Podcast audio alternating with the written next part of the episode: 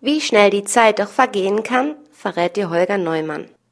Der Sonntag ist ein toller Tag. Keine Schule, keine Arbeit, ganze 24 Stunden Zeit für sich. Es gibt aber eine Ausnahme. Der letzte Sonntag im März ist in Deutschland nur 23 Stunden lang. Schuld daran ist die sogenannte Sommerzeit.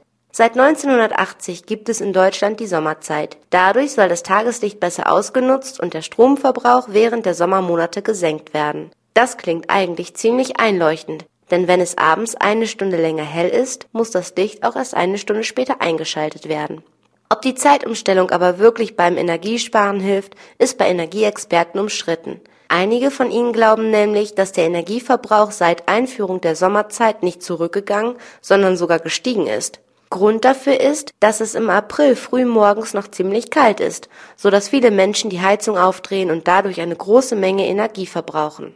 Außerdem nutzen sie die langen Sommerabende häufig für Ausflüge mit dem Auto, so dass auch der Benzinverbrauch steigt. Vielen Menschen macht die Sommerzeit auch ganz schön zu schaffen. Noch Tage nach der Zeitumstellung schlafen sie schlecht, weil ihre innere Uhr aufgrund der verlorenen Stunde durcheinander gekommen ist.